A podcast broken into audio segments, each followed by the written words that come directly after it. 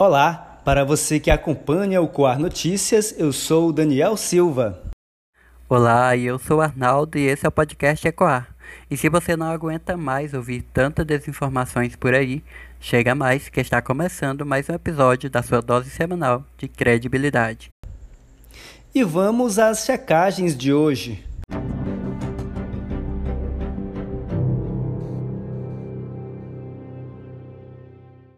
Diante de tantos boatos e golpes que a Coar verifica, dessa vez a Ordem Carmelita em Teresina foi envolvida em um suposto boato de solicitação de doação de kits de higiene pessoal e de dinheiro para as irmãs que estariam internadas em hospital decorrente dos sintomas da Covid-19. O padre Tony Batista, vigário-geral da Arquidiocese de Teresina, confirma que 15 irmãs carmelitas estão com a Covid-19, o que diverge dos dados constatados em mensagens repassadas em grupos de WhatsApp, sendo que apenas duas delas estão internadas em hospital. O vigário ainda revelou em áudio que tem pessoas que estão pedindo até talheres descartáveis em nome do Carmelo de Teresina o que, segundo o mesmo, não é verdade de forma alguma. A COA ressalta, conforme declaração do padre Tony Batista, que o número da conta é realmente do Carmelo de Teresina. No entanto, não foi autorizada qualquer solicitação de doação de equipamentos e itens aos fiéis, muito menos de transferências e ou depósitos bancários para as irmãs carmelitas. Olha, está circulando em muitos grupos de WhatsApp um texto informando que em 2019 houve 119.390 mortes apenas no mês de julho. E em comparação com o mesmo período, o conteúdo noticia que em julho deste ano 2020, o número de óbitos foi menor, cerca de 113.475 óbitos. Inclusive, a mensagem cita o link do portal da transparência da seção Registro Civil, com dados totalmente distorcidos. Conforme levantamento da seção Registro Civil no site da Transparência, a COAR observou que no período de julho de 2019, o número de mortes, que na verdade foi de 119.541, enquanto o de julho de 2020 é de 120.835 óbitos. É importante ressaltar que os dados disponibilizados pelas secretarias estaduais de saúde em relação aos casos de Covid-19, assim como os das corregedorias gerais da Justiça, com os números de óbitos de alguns estados são distintos em comparação ao total de óbitos contabilizados pelos cartórios de registro civil pois os prazos em que são finalizados os registros variam de estado para estado.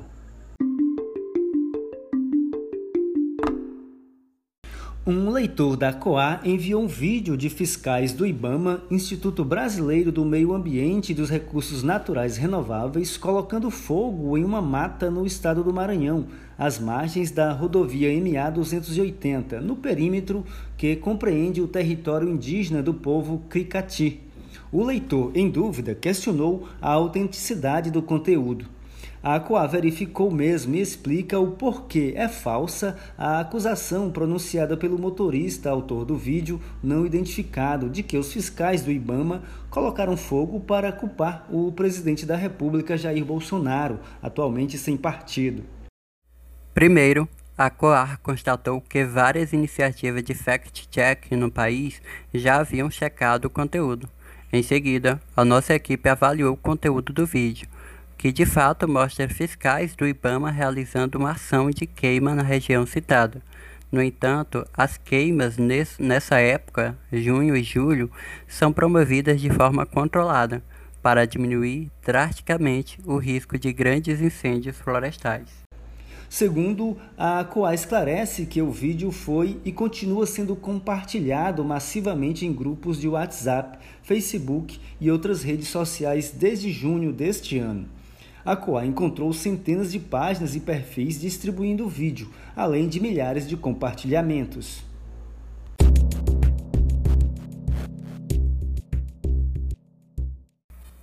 Onde eu posso encontrar mais checagens como essa, Daniel? Claro, no coarnoticias.com, sua dose diária de credibilidade. E hoje a gente tem estreias aqui no Ecoar. Duas entrevistas super especiais na estreia de dois quadros aqui no nosso podcast. É isso mesmo, ouça agora essa super novidade aqui no Ecoar, que é a estreia dos quadros Saúde Sem Desinformação, que hoje contamos com a participação mais que especial do médico infectologista Carlos Henrique Neri Costa e do quadro Fact Checking nas Universidades. E agora, a gente estreia aqui no podcast Ecoar o quadro Saúde Sem Desinformação. E para nossa estreia, a gente tem a honra de receber o médico infectologista Dr. Carlos Henrique Neri. Ele é praticamente um integrante aqui da Coar, porque sempre que a gente tem algum boato ou alguma desinformação sobre saúde, ele sempre está colaborando com a gente e por isso que hoje, na estreia desse quadro, que agora vai fazer parte aqui do podcast Ecoar, a gente recebe o nosso primeiro convidado, lógico que tinha que ser o Dr. Carlos Henrique Nery, um dos parceiros que faz parte aqui da Coar, e a gente agradece muito, viu, Dr. Carlos Henrique. Muito obrigado por sempre colaborar com a gente.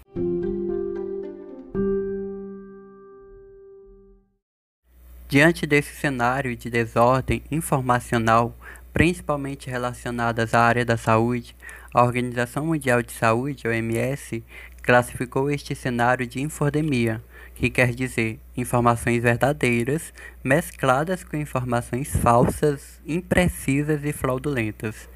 E isso de alguma forma prejudica inclusive para a questão da busca pela cura da Covid-19. O senhor acredita que esse cenário vai ser recorrente não só nesse período da pandemia, que há uma, que há um grande, uma grande avalanche de desinformações, ou você acredita que ainda é pequeno e que depois possa vir a aumentar ainda mais? E como isso, de certa forma, é, afeta os médicos que estudam, que combatem esses boatos e os cientistas também? Bem, é, boatos sempre, sempre existiram, né? É, e essa utilização das redes sociais para divulgação de mentiras também passou, passou, nasceu com elas praticamente. Tomou, tomou um vulto maior recentemente e antes, muito antes da, da Covid, nós vimos o, o movimento anti-vacinas, que através, foi divulgado foi, através de, de uma mentira, de uma fraude, e que e que revela né, interesses escusos né, por trás dessa cortina de fumaça que eles jogam sobre os, sobre os conceitos é, tidos em sistemas de verdade e observação como a ciência. Para, para os, os, os cientistas é preocupante né, que a gente vê como é frágil a interlocução entre a sociedade e, e a ciência. Né? E na medicina, muito preocupante, muito, porque nós vimos a vulnerabilidade dos médicos diante de informações oriundas de mentiras, de sites exclusivamente leigos, ou mesmo de colegas que abraçaram essa causa da, mentira para divulgar notícias falsas e tiveram a capacidade de influenciar os, os colegas. Então é preciso que a medicina, como ciência, ela se redescubra, tenha uma discussão profunda sobre os seus, seus rumos a partir de agora, porque a ameaça é real e a possibilidade de causar dano às pessoas também.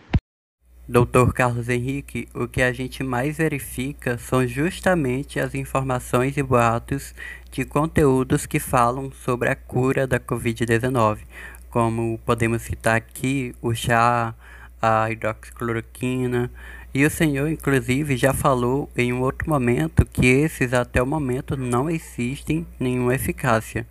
Você acredita que essa questão do desenvolvimento dessas vacinas em outros países como a China, Estados Unidos e Rússia, pelo que o senhor tem lido, é, há esperança ou ainda vai demorar um pouco em relação a realmente encontrar uma vacina ou medicamento eficaz, tanto para prevenir como também para curar a Covid-19?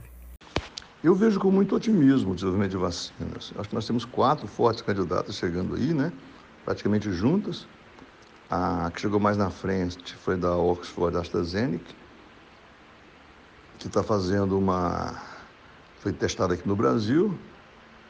Tem a vacina da. Como é que chama a vacina da China, da Sino, Sinovac, não me lembro o nome da empresa agora, que é muito parecida com a, com a vacina da, de Oxford. A diferença é que de Oxford usa como vetor, como agente que carrega o material é, imunizante, traz de um, de um vírus, de um adenovírus, que não é de humanos. Enquanto a vacina chinesa usa um adenovírus que é de humanos. Qual é o problema? O problema é que a vacina com adenovírus humano pode gerar imunidade, pode não ser tão eficaz quanto a vacina que usa, que usa o adenovírus não humano. E temos uma vacina de RNA, que é o da Moderna, dos Estados Unidos, que é promissora, e essa vacina da Rússia, que eles estão dizendo que vão utilizar nos russos, de forma geral, e, e quem sabe é promissora. Não tem os testes das demais ainda, ainda é uma incógnita para o Ocidente, mas quem sabe não é mais uma opção. Além disso, tem mais de 150 outras vacinas candidatas sendo em desenvolvimento pela frente. Então, eu sou muito otimista com isso. Em relação ao remédio, não. O remédio é mais complicado. O remédio antiviral só tinha um Remdesivir, que foi o mais promissor, mas ele só é capaz de prolongar, de reduzir a duração da internação. O corticoide, reduzindo a inflamação, parece ter a capacidade de reduzir a mortalidade dos pacientes com doença moderada grave, mas pode ter um efeito oposto em pacientes com sem sintomas ou com sintomas leves. E tem aí um anticorpo, o, o toxilizumab, que está em avaliação, ele parece ter uma, alguma esperança, mas tem os efeitos colaterais, particularmente no, na criação de oportunidade de infecção, que também são temíveis. Então, eu acho que a solução será a vacina. Ela virá muito em breve e nós vamos, com certeza, de uma forma mais bem sucedida ou de outra, dependendo da, imun, da imunogenicidade dessas vacinas, é, nos livrar dessa epidemia muito em breve e retornar à vida normal. Na sua opinião, é, com relação à questão da pesquisa científica e desses quadros de desinformação. Você acredita que as ciências ela precisa acelerar os passos, visto que a desinformação tem uma velocidade muito maior? E isso, de certa forma, acaba prejudicando o campo tanto científico como também o campo de medicina. Eu diria que não. Eu acho que a ciência não deve acelerar o passo. Quando ela tentou acelerar o passo agora, por exemplo, com, a, com, a, com aquela, aquela disputa da cloroquina, em que houve a divulgação de dois ou três trabalhos científicos através desse método novo que cresceu muito recentemente, chamado de pré-prints, em que o trabalho é colocado para alcance público antes de ter sido corretamente avaliado, é capaz de fazer muito dano. A ciência é muito ciosa, a ciência tem que ser muito discreta, a ciência não gosta de palco. A grande ciência, ela é, ela é discreta e ela não tem pressa, porque o valor que a gente descobre, o que a gente descobre, às vezes é, é maior do que a pressa. Eu entendo que há uma urgência com a epidemia, todos nós entendemos isso. Mas é preciso que a ciência não perca o seu passo, não perca o seu ritmo, não perca o seu método, não sacrifique esses valores em função é, de notícias falsas. As notícias falsas vão existir sempre, qualquer que seja ela. E não cabe à ciência responder a notícias falsas. Mas cabe à sociedade é, é, montar uma estrutura de acreditação na ciência e de defesa contra essas violações dos princípios da, do, do, do, empirismo né, que, rege, que rege a ciência. Social do que o problema da ciência. A ciência continua a mesma, mas a sociedade que tem que se organizar melhor para evitar que ela seja inundada por notícias falsas né, e que a ciência continue sendo ensinada como o grande valor é, da, da, da humanidade. É preciso sim uma ação judicial, como tem sido feita em vários lugares do mundo aqui no Brasil, para coibir esse tipo de, de, de comportamento tão nefasto para as pessoas. E falando aqui sobre o nosso estado, sobre o Piauí, pelo que você tem acompanhado, você acredita que é a ingenuidade ou são as pessoas que não leem as notícias? O que você acredita de que de o porquê ocorrer tanta desinformação? Bom, como nós falamos antes, o ser humano é ingênuo e tende a acreditar em qualquer bobagem. Né? Então, as pessoas usam aí ervas e as várias garrafadas, mesmo sabendo que não faz parte do receituário médico tradicional, eles continuam usando, principalmente quando a doença não tem cura, né? Câncer avançado, vão lá procurar o curandeiro, rezadeiro, sem nenhuma evidência, vão procurar algumas formas de medicina com pouca evidências, também algumas especialidades médicas não têm, tem quase nenhuma evidência, como, como, como bom, você sabe, com essa orto, medicina ortomolecular, é, homeopatia, agora nutrologia, enfim, tem uma função de, de atividades que não tem muitas evidências, né? E mesmo assim, o, o CRM permite que, que essas atividades sejam, sejam executadas, apesar de nós sabermos que não tem nenhuma evidência que façam bem, façam bem as pessoas. Então nós temos esse lusco-fusco no meio médico, né, que precisa ser resolvido.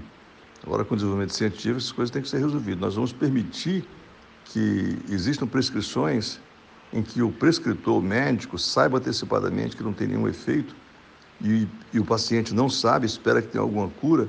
Então, nós vamos autorizar esse tipo de ilusão, esse tipo de curandeirismo, esse tipo de ficção. É um tema central da medicina hoje, é saber quais são os limites dos médicos. Nós sabemos que os médicos não podem prescrever qualquer coisa. Embora se diga em Brasília, pelas, pelas instituições, que os médicos têm liberdade de prescrever, tem e não tem. Eles têm liberdade de prescrever se não infringir o Código de Ética Médica. Entre eles, o, no, no, dos itens mais importantes do Código de Ética Médica é o de não maleficência. Você não pode prescrever qualquer coisa que não te faça bem. Porque se ela não fizer bem, mal fará. Porque um dos princípios da, da, da medicação é que todo remédio faz mal. E nós só prescrevemos medicação quando ela faz mais bem do que faz mal. Então, se ele não fizer nenhum bem, só tem efeito negativo. Então, esse assunto nós vamos ter que conversar cedo ou tarde.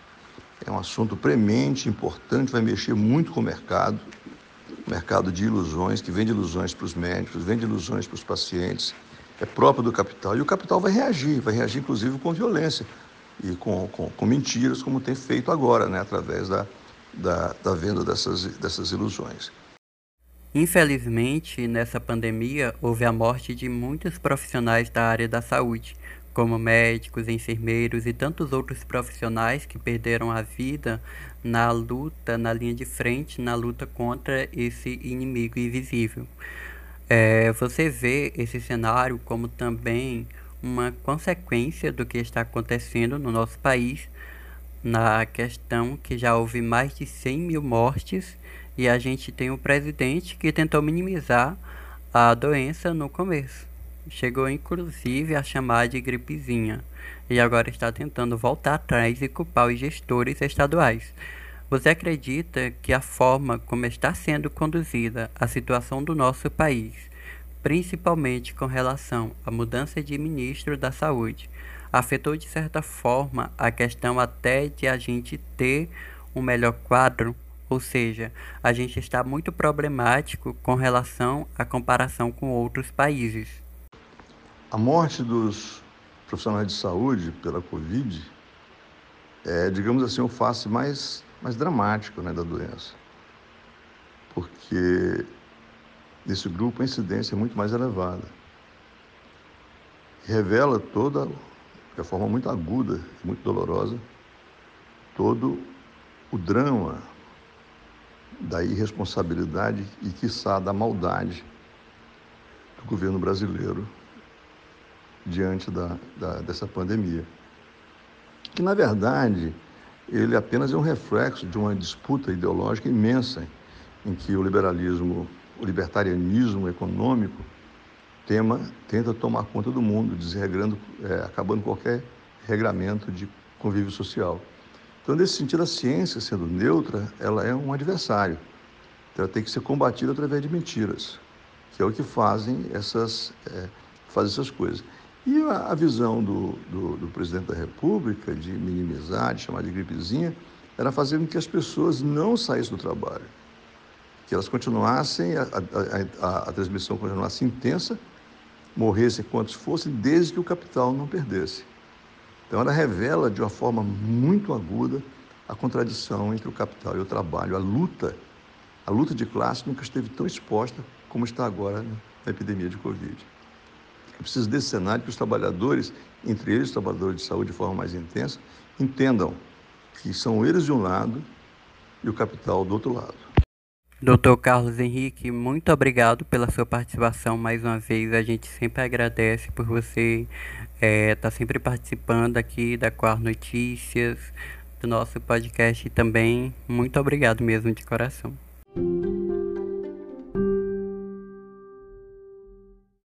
E Ecoar, por meio do podcast Ecoar, estreia a partir de hoje o quadro Fact Check nas universidades.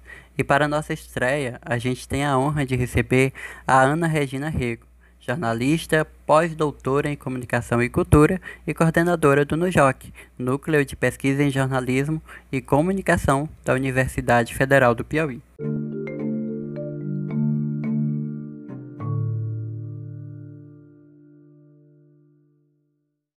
E a gente vai começar a nossa conversa de hoje falando sobre o projeto NUJOC Checagem. O que é o NUJOC Checagem? É, o Projeto no Jogo Checagem, que na verdade é uma vertente de atuação do nosso núcleo de jornalismo, de pesquisa em jornalismo e comunicação. Ele foi criado no finalzinho de março, acho que dia 27 ou dia 28 de março, exatamente nos momentos iniciais da pandemia, uh, como uma forma de contribuir para o combate à desinformação naquele momento. Né?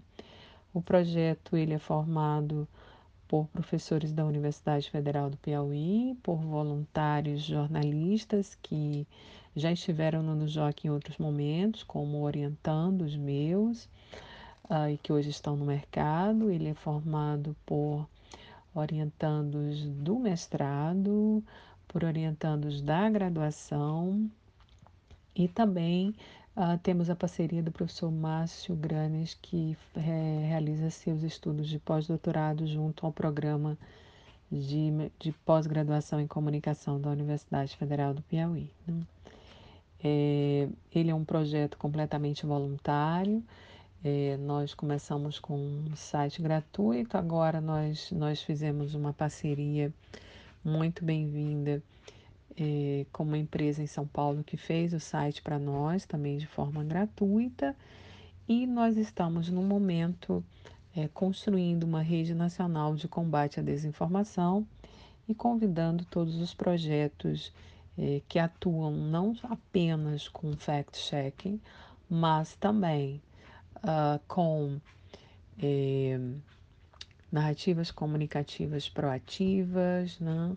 uh, com comunicação educadora, com áudios de guerrilha, com uma série de, de eh, modalidades comunicativas, né, com eh, comunicação eh, científica, tanto no âmbito da comunicação como em TI, como também nas ciências naturais. Né?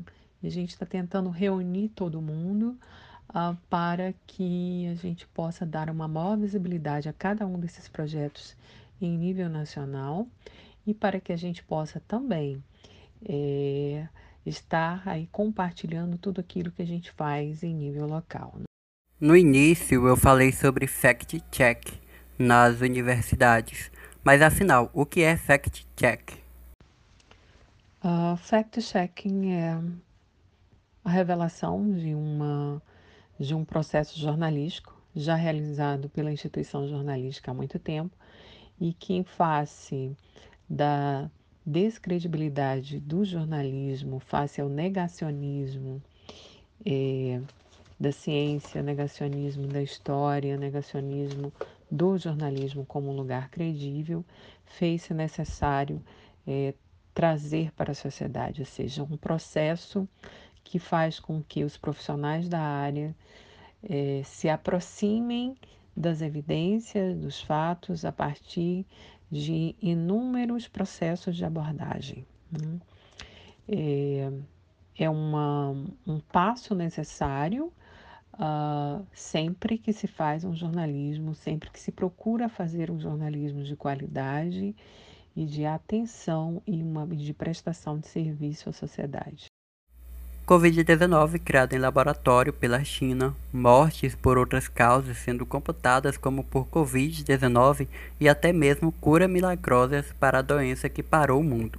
Essas são apenas algumas das informações incorretas sobre a pandemia que tem chegado a milhares de pessoas todos os dias, na onda de desinformação das fake news. É, como a atuação de projetos de fact-check ajudam no combate a essas desinformações? sobre a importância de um projeto é, de monitoramento e verificação de narrativas desinformacionais em um momento de pandemia sanitária, em um momento de crise política em um país como o nosso, mas também em um momento de crise humanitária em todo o mundo, é de grande relevância.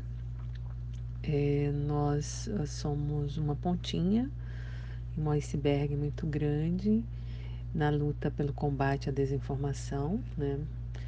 A desinformação, a pandemia da desinformação tem sido tão devastadora que levou a Unesco a cunhar ainda no começo desse ano, em março, se eu não me engano, a nomenclatura Desinfopandemic, desinfopandemia, né? uma pandemia que tem levado muitas pessoas a correr riscos de vida uh, por conta da exposição ao vírus ao coronavírus. Né? E um projeto desses é um, é um pontinho, mas juntos fazemos mais. Para combater o escopo da desinfopandemia, esse é um, um estágio inicial. Este é um estágio inicial, mas que junto com outros projetos de narrativas proativas, narrativas é, de comunicação educativa, narrativas de combate via WhatsApp, uh,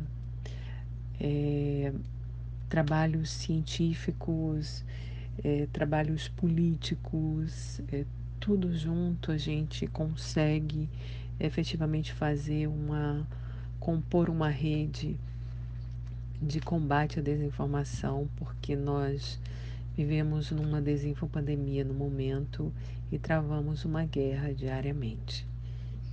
É, você acha fundamental a questão educacional para preparar estudantes e profissionais na checagem? Sobre a questão educacional, ou seja, sobre a formação, a gente tem, tem algumas, algumas nuances que devem ser percebidas. Primeiro, sobre a formação do profissional jornalista. Uh, a verificação, a checagem, ela já faz parte do nosso processo.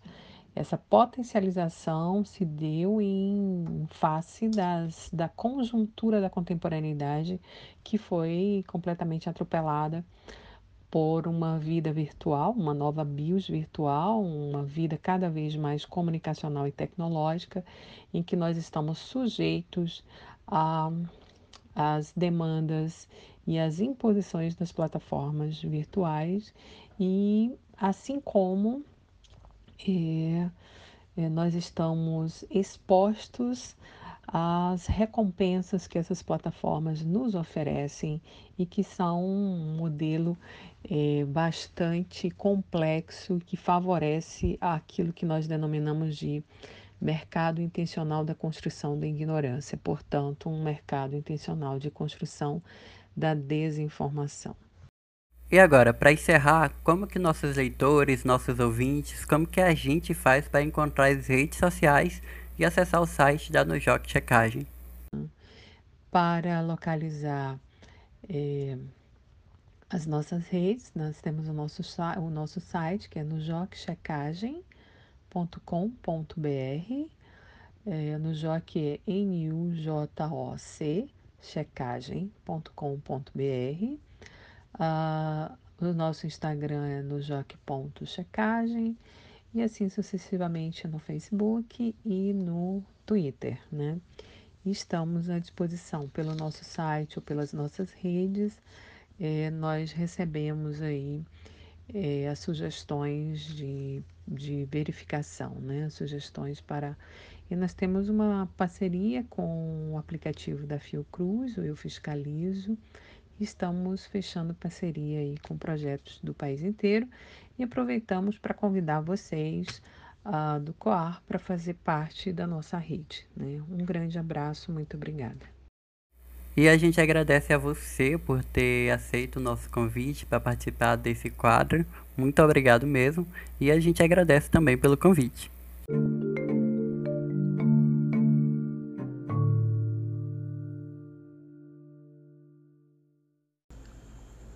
E o episódio de hoje fica por aqui. Acompanhe a gente nas redes sociais e no coarnoticias.com. É isso, até a próxima, pessoal. Tchau.